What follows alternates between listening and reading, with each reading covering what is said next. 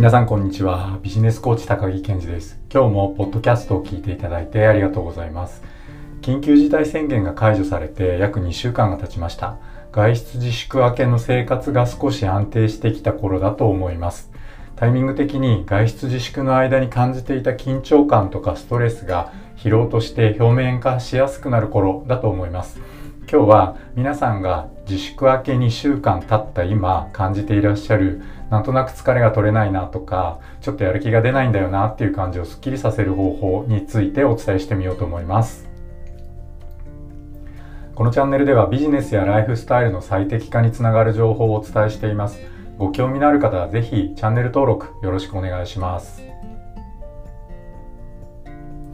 はじめに今日のまとめです。今日は外出自粛期間中に溜まったストレスとか疲労が表面化してきてなんとなく疲れが取れないなとかちょっとやる気が出ないんだよなっていう感じになってる方をすっきりしていただく方法についてお伝えしていこうと思います。今日のスッキリの方法は5つのステップです。ステップ1自分の中にあるモヤモヤをできる限り書き出す。ステップ2体の外に出したモヤモヤを視覚で捉えることで距離を取る。ステップ3書き出したモヤモヤを自分でコントロールできるものと自分でコントロールできないものに分類をする。ステップ4それぞれのモヤモヤを解決するために自分ができることを書き出していく。ステップ5体の外に出したモヤモヤに対処するための具体的な行動を視覚で捉えていく。この5つのステップです。それでは具体的にお伝えしていきましょう。僕のコーチングセッションを受けていただいているクライアントさんにはセッションを始める前にその日のコーチングセッションで手に入れたいものを書いていただいています。結構多くの皆さんが考えの整理気持ちの整理モヤモヤの解消というふうに書いていただくことが多いのですが僕がコーチングセッションでクライアントさんたちの考えの整理とか気持ちの整理とかモヤモヤの解消のためにやっていることっていうのは大体5つのステップになります。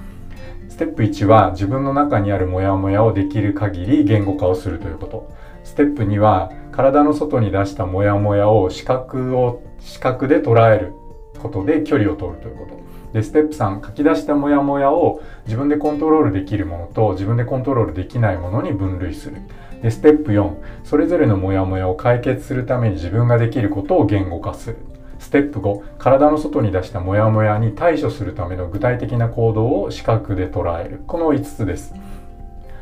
それでは順番にご説明していきましょう。まずステップ1自分の中にあるモヤモヤをできる限り言語化するです。多くの場合自分の心の中でモヤモヤが大きくなったりモヤモヤを大きくしてしまうのは頭の中で考えているからなんですね。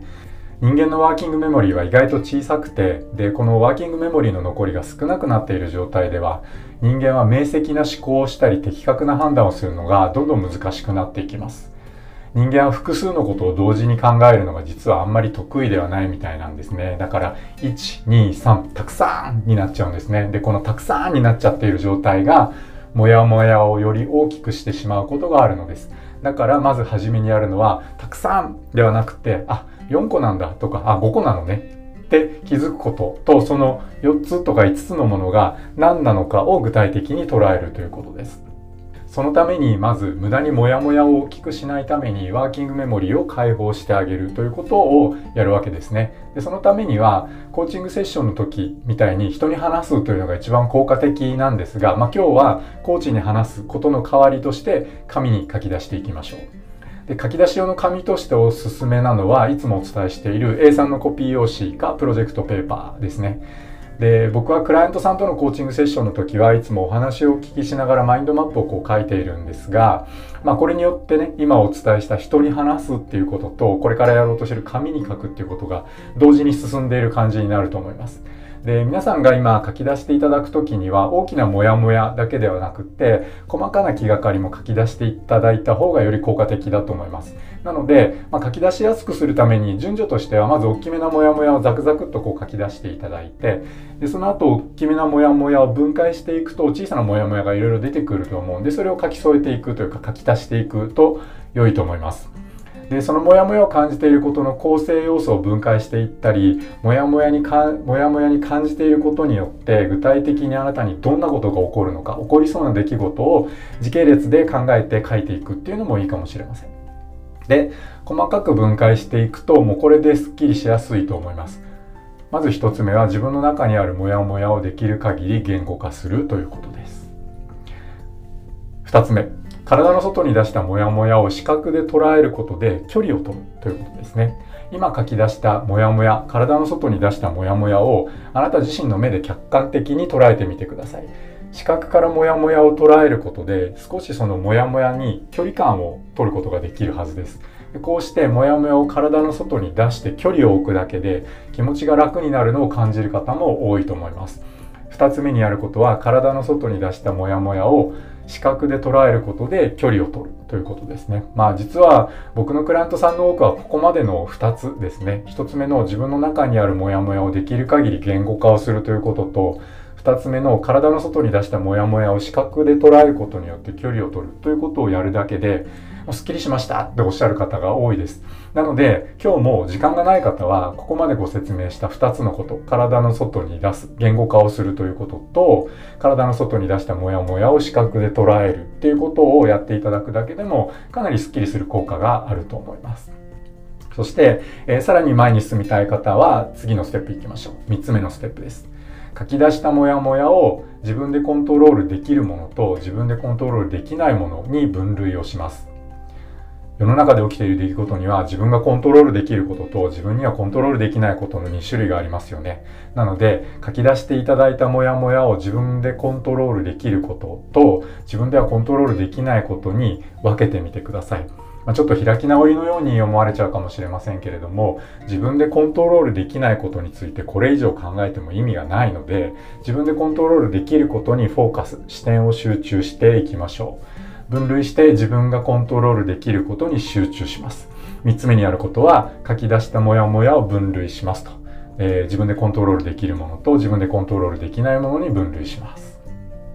続いて4つ目です。それぞれのモヤモヤを解決するために自分ができることを言語化していきます。書き出したモヤモヤなことに対してそれを解決するためにあなた自身ができることを言葉にしていってください。この時に大切なのは初めの一歩が言語化されている言葉になっているということです。この目的はモヤモヤを解決するための最初の一歩の行動を始められる状態を作ることです。なので解決までのステップを全部書き出す必要はありません。実際に最初の一歩を踏み出せば次のステップに自然に移っていけることが多いので解決の全てのステップを書き出す代わりにさっき書き出したモヤモヤのさっき書き出したモヤモヤのできるだけ多くのことに最初の一歩を書いてみるということをやっていただいた方が効果があるはずです。4つ目は、モヤモヤの解決のための最初の一歩を書き出すです。そして最後5つ目のステップですね。体の外に出したモヤモヤに対処するための具体的な行動を視覚で捉えるということです。今書き出したモヤモヤを解消するための最初の一歩をあなた自身の目で客観的に捉えてみてください。こうすると人によっては不思議なことが起こるかもしれません。自分でコントロールできないことに分類していたモヤモヤに対してもまだあなたにできることがあることに気がつくことがあるんです。あ、これってここぐらいまでは今の自分でもできるなとか、あ、これ私にできるかものようなことに気がつくことがあるんですね。で、その時にはそこにも最初の一歩を書き加えていってください。あなたができる具体的なことが明確になると、ここで随分のスッキリ度が、随分とスッキリ度が上がってくると思います。5つ目のステップは体の外に出したモヤモヤに対処するための具体的な行動を視覚で捉えるでした。それでは今日のお話まとめておきましょう。緊急事態宣言が解除されて約2週間が経ちました。外出自粛明けの生活が少し安定してきた頃かなと思います。タイミング的に外出自粛の間に感じていた緊張感とかストレスが疲労として表面化しやすくなるタイミングではないかと思います。なんとなく疲れが取れないなとか、ちょっとやる気が出ないんだよなって感じ始めている方もいらっしゃるのではないでしょうか。今日はこういった自粛中の疲労とかストレスが表面化してなんとなく疲れが取れにくいなとかちょっとやる気が出ないんだよなっていう感じをスッキリさせる方法についてお伝えしました今日お伝えしたのは5つのステップです自分の中にあるモヤモヤをできる限り言語化をするということ。えー、ステップ2は体の外に出したモヤモヤを視覚で捉えることで距離を取るということ。3つ目は書き出したモヤモヤを自分でコントロールできるものと自分でコントロールできないものに分類するということ。4つ目はそれぞれのモヤモヤを解決するために自分ができることを言語化していくということ。5つ目は体の外に出したモヤモヤに対処するための具体的な行動をご自身の視覚で捉えるということ。この5つのステップですね。あまりご自身を縛らないようにして、まずはこの5つのステップをやってみてスッキリしてください。で、この5つのステップでスッキリできたら、書き出した具体的な行動に焦らずに取り組めるものから取り組んでみていただければと思います。まずは書き出すだけでも効果があると思いますので、そこまででも OK なつもりでちょっとやってみてください。皆さん、正しい手洗い、マスクの着用、2メートルのソーシャルディスタンスに気をつけて、ニューノーマルなライフスタイルを楽しんでいきましょう。